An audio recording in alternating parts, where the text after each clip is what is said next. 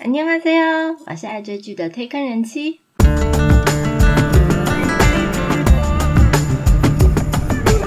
欢迎大家来听我说句话，跟着我一起掉入无止境的追剧人生吧。Hello，我是热爱推理悬疑剧的推坑人妻。没错，今天又要来介绍我最爱的悬疑惊悚推理剧《冒窥探》。 一样会分成前半段无雷剧情简介篇和后半段有雷谁是凶手篇。这部片是韩国 TVN 从二零二一年三月三号到五月十九号播出的水木连续剧，由过来抱抱我的崔俊培导演和《神的礼物》十四天崔兰编剧合作。崔兰编剧呢，以前的悬疑作品都获得非常多的好评。所以这部片在播出以前已经受到很多人的期待。《Mouse》总共有二十集，加三集特辑，还有两集番外篇。在这边要跟大家说，如果你不喜欢看那种 NG 镜头或花絮，或者是演员专访的内容的话，你不用去追特辑。但是番外篇你一定要看。因为番外篇百分之八十以上都是正片没有的内容，而且看完了以后，你才会可以更了解变态凶手是怎么犯罪的。这部开播的时候，同时期也有类似的惊悚悬疑剧，就是获得今年百想艺术大赏最佳作品的《怪物》，所以网络上有很多人都把这两部拿来做比较。不过我个人觉得，他们两个剧情的走向很不一样。如果大家跟我一样是对于悬疑剧很热衷的朋友，这两部都一起追好了。《Mouse 窥探》呢，剧情是讲一个正直的年轻巡警和一位年幼时父母被杀害、现在只想复仇的重案组刑警，两个人一起追捕精神病患中最前面的恶毒的掠食者，因而发生了完全改变他们两个命运的故事。这部故事呢，灵感是来自于二零一七年韩国发生的一件真实社会案件，等等会有详细的介绍。但由于呢，剧情有非常多限制级的血腥啊、惊悚场面，这部片就被列为十九禁的韩剧。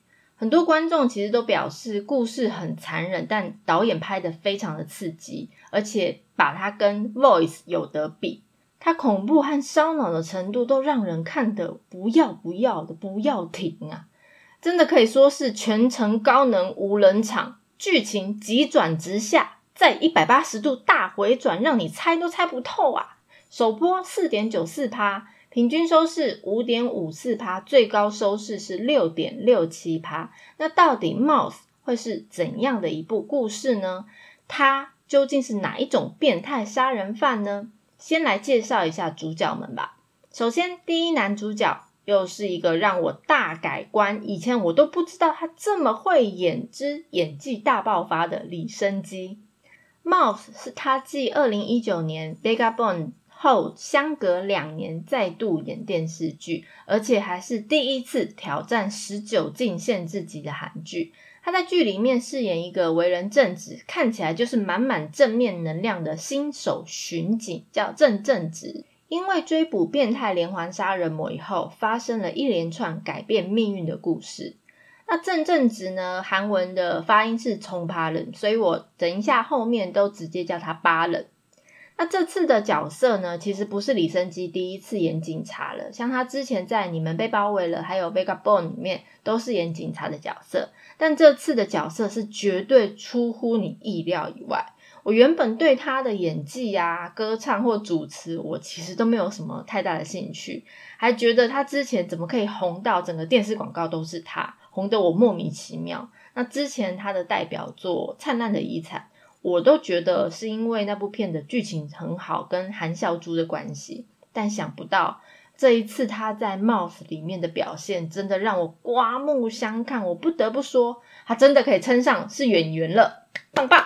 好，再来男二主角之前面六集根本就是主角，把李生基压得死死的李熙俊，常常以反派角色现身。那前阵子还特别出演了《黑道律师文森佐》绑匪的一个角色的李熙俊呢，在《Mouse》这部片里面饰演一个。小时候，他父母惨死在一个猎人头连环杀人魔手下，而且他还目睹了整个发生的过程的一名刑警，叫高武志。他为了扫荡犯罪分子啊，会不惜牺牲一切代价做非法的调查。这种无视法律存在行为，有时候让人分不清他到底是不是一个警察。那高武志他报考警察的原因非常简单，他就是要报仇。他希望借着他是警察的身份，可以更靠近杀害他父母的那个凶手，然后报仇杀。我觉得这部片基本上就是看这两个男主角在发挥。至于女主角，充其量对我来说感觉就是配角的角色。不过还是要介绍一下《绿绿丛中两点红》。一位是以《人性课外课》这部片刚刚才获得第五十七届白想艺术大赏最佳女配角的朴柱炫，这次在剧里面她饰演一位高中生，和祖母相依为命，名字叫吴凤仪。他表面上看起来很强悍坚强，但是他内心深处却隐隐作痛的伤口，因为从十年前开始呢，吴凤仪比任何人都清楚。世界上能够守护他的只有自己，没有别人，所以他还特地去学了很多武术，想要借由那些功夫之类来防御、保护自己。再来，之前主演《Train》有大受好评的，有小孙艺珍之称的景收珍，他饰演一位时事节目的电台 PD，叫崔红珠。他拥有非常高的自尊心，也有很强的工作能力。因为节目的需要取材。他常常进出警察局，而且他不惜牺牲一切，无论什么人事物都阻止不了他。他还被同业称为现代版的福尔摩斯，但是其实却也有一段挥之不去的过往，一段埋藏心中二十几年秘密。到底为什么大家那么多秘密？另外，这部片因为有几场戏关于变态杀人犯小时候的故事。所以，除了大人的角色以外，还有几位童星参与演出，特别是要饰演那个变态杀人犯二代的两位童星，一个是幼稚园时期的徐宇珍，一个是少年时期的金康勋。那由于考虑到这部片主轴是在讲杀人魔和刑警的故事，而且内容有点过于暴力血腥，那其中还有一些心理变态相关的角色。所以制作团队也特地在开拍以前，还以字幕的方式告诉剧中童星拍摄的过程都有接受心理的咨询，是在非常健康安全的状态下拍摄的。那即便如此，其实很多韩国的观众看完都还是觉得很可怕。那其中一个童星的妈妈金康勋的妈妈还特别在他的呃社群发文，就说他觉得演戏就是演戏而已，很多人会担心，所以他发文，然后附上侧拍花絮的影片啊，请大家不要担心，证明这些童星演戏是非常的专业，不会受到任何影响。讲了那么多演员，赶快来介绍一下剧情吧。Mouse 的剧情背景比较新颖，它主要是讲述。历史著名的一些连连环杀人犯里面的基因，那经过专家比对以后，发现和最前面 Top One 的精神变态基因百分之百相同，因此可以得出一些结论，就是人类可以透过检测得知腹中的胎儿是不是有精神变态的基因。那精神变态基因准确率只有九十九 percent 而已，剩下的一 percent 呢，可能有机会会是。非常聪明的天才，那都是因为这两个的基因的构造非常相同啊，然后无法辨别。那故事就在这种理论为背景下继续的发展，再带出前后代连续杀人犯和遗传基因的研究所延伸的后续故事。那以十几年前猎人头连环杀人案为开端，因为尸体上会留有杀人犯的标志。而且凶手在行凶过后还会砍下人头，所以会被称为猎人头连环杀人。受害者大概二十名，其中一些有重要因果关系的一些角色，包含刑警高武志的父母，还有另外一名刑警的一对儿女和遗传学博士兼犯罪学家丹尼尔的妹妹。等等。那这个凶手在杀害武志父母以后呢，自以为天衣无缝犯罪了，却被躲在行李箱、侥幸幸存下来的小武志指认为是知名医生韩旭俊。但没有想到，十几年后，连环杀人案件又再次上演了。《m》虽然是纯属虚构的犯罪剧情片，但是事实上，它的灵感是来自于二零一七年一件震惊韩国社会的真实案件——仁川国小女童分尸案。这个案件的嫌犯是一位年仅十七岁，但是患有精神疾病的金姓少女。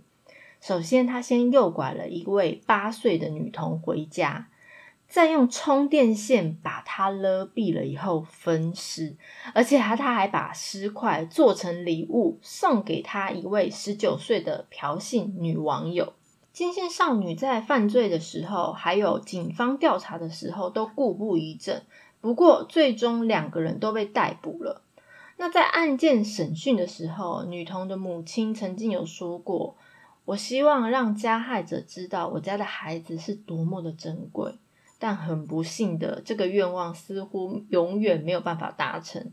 因为当金信少女在监狱里面，她被问到有没有东西、有没有什么事情让你感觉到非常抱歉或很痛苦的，她居然只有回答说：“天气这么好，这个一切让我最痛苦的，居然是我无法去看樱花。”天呐，他的回答缺乏了一点点的愧疚感，所以让韩国所有的民众都感觉到非常的愤怒。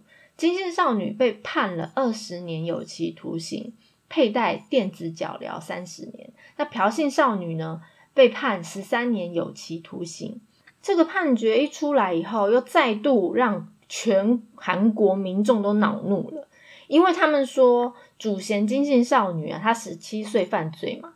他被关二十年，他出来也才三十几岁，所以很难保他不会再犯，即便是有带电子脚镣。那这件事呢，真的是轰动一时。那脑神经学者就判断这位凶手是缺乏了镜像神经元，白话一点就是他缺乏感同身受的能力。就算他犯下一个罪无可赦的罪行，他也没有办法理解那个被他杀害、永远没有办法长大的女童。他的父母对他的父母是有多么的珍贵，更不用说他他是不是对自己的这个罪行感觉到羞愧。所以编剧崔然他表示，他自己是因为看到这个新闻以后，一怒之下气化了 Mouth 的剧本。他说，即使现实中很难以实现，编剧可以让这种变态的杀人犯拥有一和一般人一样的情感，让他们要感觉到痛苦。也许这样才能给杀人魔最重的刑罚和救赎。虽然说这只能在韩剧里面发发脾气、消消怒气，又痛不到那些杀人犯。唉，真希望文森佐来处罚他们。OK，这部片可以分成两部曲来看，分隔点是在巴冷他中间接受了换脑手术前跟后。好。以上是 Mouse 的剧情简介，还有故事灵感的来源。接下来的内容就跟大家揭晓究竟谁是变态杀人凶手，还有幕后的大阴谋究竟是什么。还有一段没有公开的故事，所以如果你还没有追完又不想被暴雷的朋友，先听到这里。叮叮叮叮叮。首先先来解释一下这部片的剧名的意思。这部片叫 Mouse。我刚开始一直无法解读它的意思，那看它中文翻译的片名叫窥探，我心里想说，哎，难道我英文不好？mouse 有另外一个呃动词还是名词叫窥探的意思吗？啊，又或者 mouse 可以翻成嘴巴、老鼠、滑鼠啦啦啦，到底是什么意思啦？终于在第十七集结尾的时候有了一个真正的答案。其实，在第一集里面出现几幕。分别是小变态杀手好奇心驱使之下，他把老鼠放进装有猛蛇的展示柜里面。后来这个老鼠还反咬了蛇。还有 Daniel 博士收到装着老鼠的盒子。网络上有很多文章说，其实这些都是暗示老鼠就是变态凶手。哦，我虽然是感觉不出来到底有什么关系，不过在我看到第十七集结尾的时候，原来陈耀汉在死之前对巴人说的话，居然是我们两个都是实验鼠。怎么说呢？通常很多活体实验都会用到一些小动物来做实验嘛，例如青蛙或老鼠。老鼠通常是最多的啦。那老鼠就代表着这一切的一切都跟实验有关系。后面的大 boss 也是为了证明精神病基因的检测是不是有用，于是他把巴冷和耀汉从小就用实验观察的方式，嗯，应该说有点像《楚门的世界》那种感觉，让这两个实验对象以为他们生活的世界都是真实的。殊不知，所有的一切都被那些做实验的人一个个观察记录下来。接下来，究竟谁是凶手？Who is the murder？直接公布，就是由李生基所饰演的巴冷。虾米要这样反转吗？Oh no！更反转的基本上都集中在最后三集了。所以我说，为什么我因为这部戏对李生基的演技刮目相看，就是因为他其实本身呢比较适合演那种正派的角色，所以要接演这种反派，而且还是变态凶手，又是让人家猜不透他是谁的凶手。对他来讲，应该也是演技大考验吧。但不得不夸他一下，他确实有好几场戏可以把变态杀人犯的眼神还有情绪都揣摩的非常的到位。那么，为什么一个正派警察会是凶手呢？原来巴冷就是猎人头杀手的儿子，所以他确实遗传了他父亲变态杀人犯的基因。什么？那陈耀汉是谁的孩子？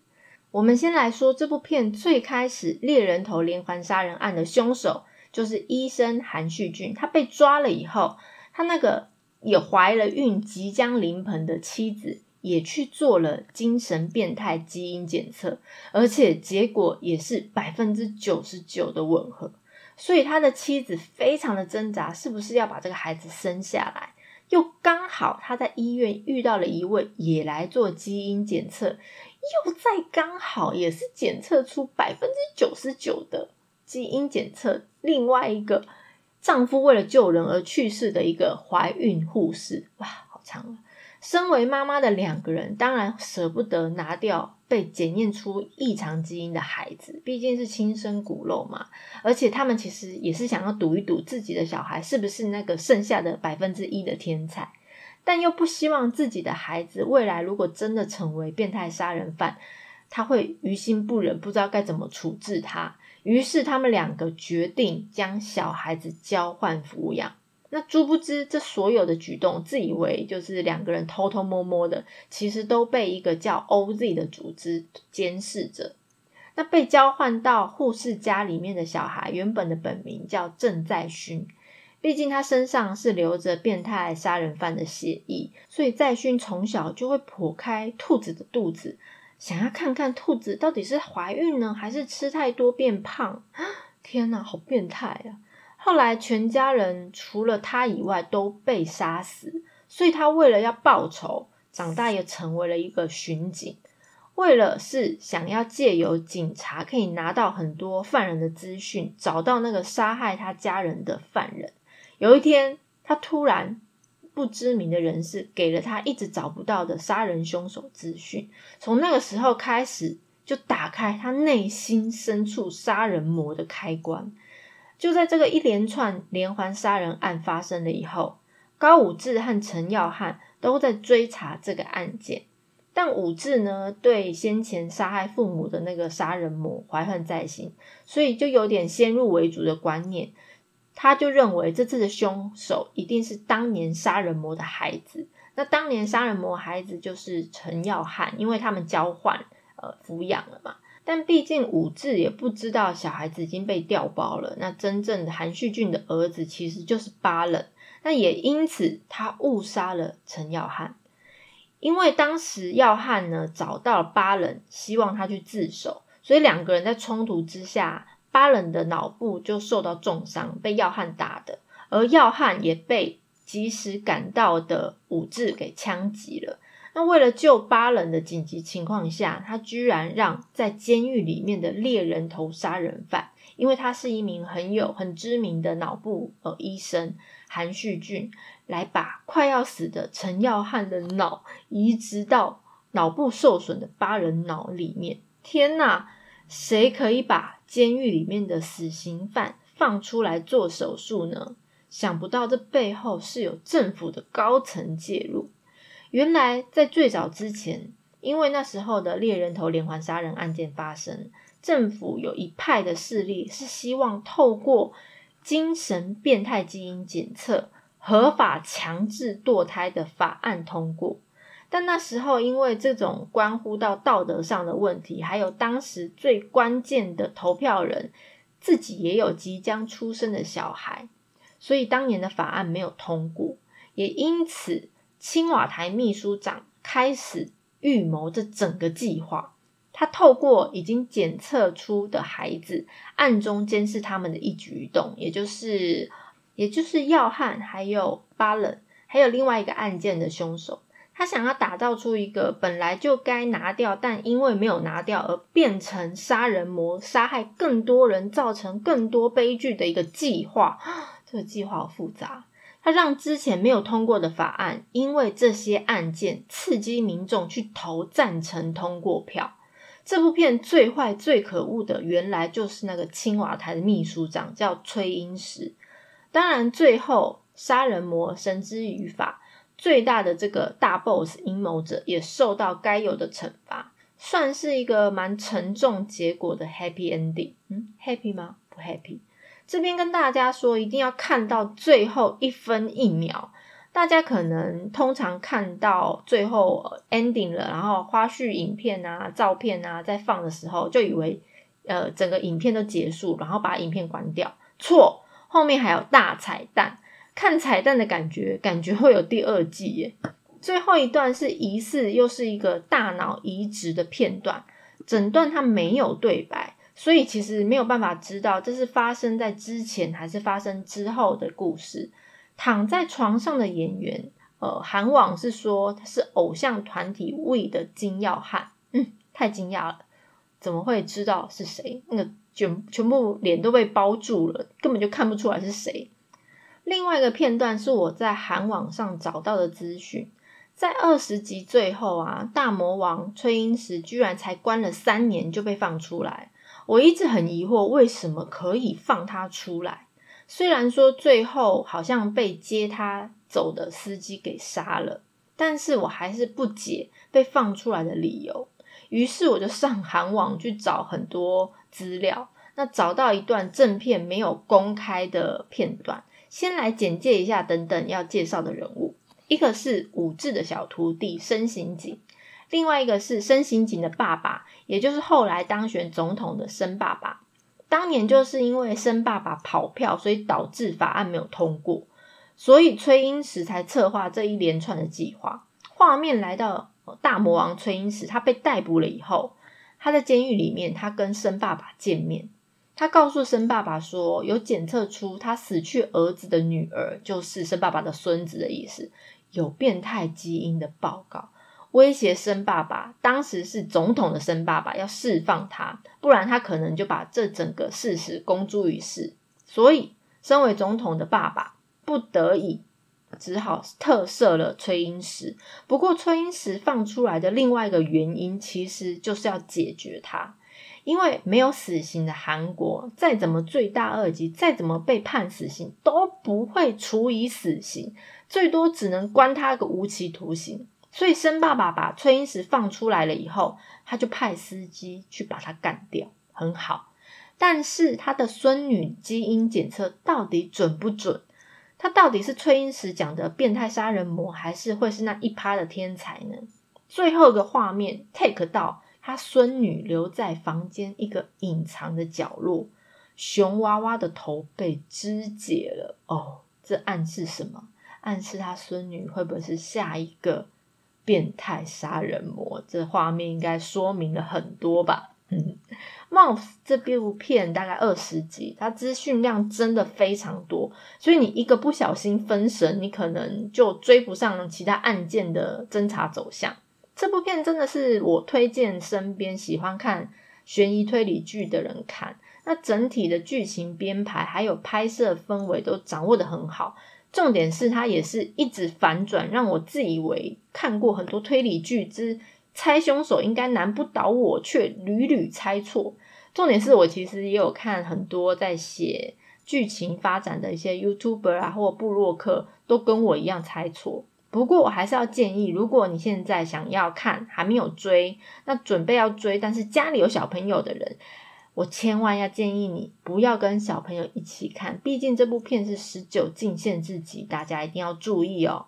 最后想要问问大家，如果真的有这么一天，医学技术可以通过胎儿基因检测，是不是精神病患？你未来的孩子刚好又被确认为基因异常，你是不是会生下他呢？可以跟我分享一下你的看法。如果大家对于介绍的内容有什么想法，或想要了解哪一部韩剧，欢迎大家来告诉我哦。片尾曲是《Mouse 窥探》OST 第五集里面由 Marvin 演唱的 Twice。我是推更人妻，一起掉入无止境的追剧人生吧！我们下次见喽，拜拜。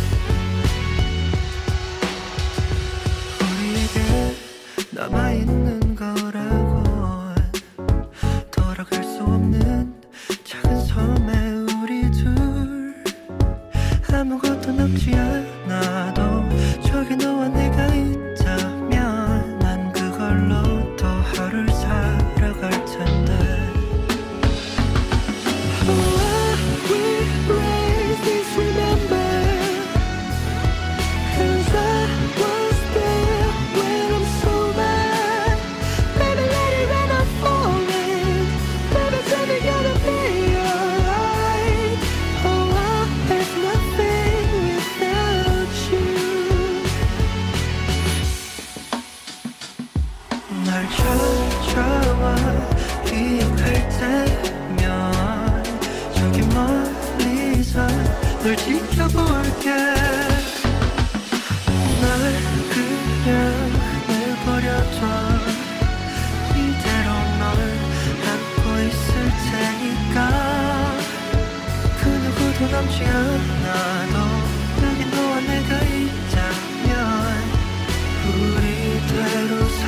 테니까. 저기 깊숙한 기억 속 그로 나를 놓아두고 갈게. 다시 찾아와